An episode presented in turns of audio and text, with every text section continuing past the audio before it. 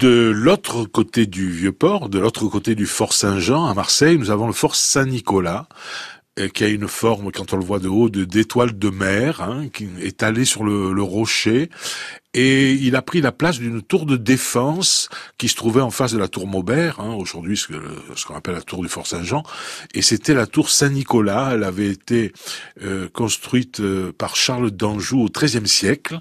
Elle avait pris son nom d'une chapelle qui se trouvait à côté, qui qui s'appelait la chapelle tout simplement Saint-Nicolas.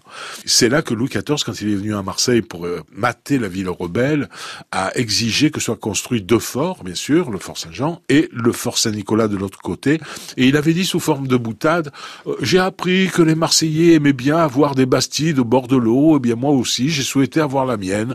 Voilà un peu comment il a vendu, entre guillemets, le Fort Saint-Nicolas aux Marseillais. Et puis quand on l'a vu construire, euh, eh bien des gens qui disaient, mais c'est bizarre quand même, pourquoi ils mettent des, des, des, des meurtrières et, et, des créneaux de ce côté du port et des canons? Eh Ben oui, parce que le fort, comme le Fort Saint-Jean, les deux forts avaient pour mission de protéger le port, mais aussi de surveiller la ville rebelle. Ce Fort Saint-Nicolas avait été bien dimensionné, c'était immense. Je dis immense parce qu'il a été euh, depuis un peu réduit.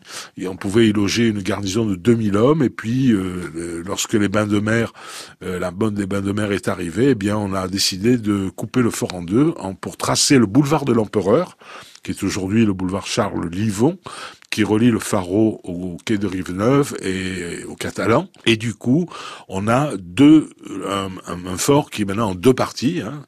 Le, la partie qui est euh, au bord de mer, qui s'appelle le fort Gantom, et la partie qui se trouve un peu plus haut, qui s'appelle le fort d'Entrecasteaux. À propos de Gantom, d'ailleurs, qui était né à La Ciotat, euh, Gantom, eh bien, euh, qui était un marin et alors euh, un officier de marine euh, très très très peu apprécié de Napoléon, qui a dit sur lui quand il était à, Sainte-Hélène, Gantom n'était qu'un matelot nul et sans moyens. Sympa, hein?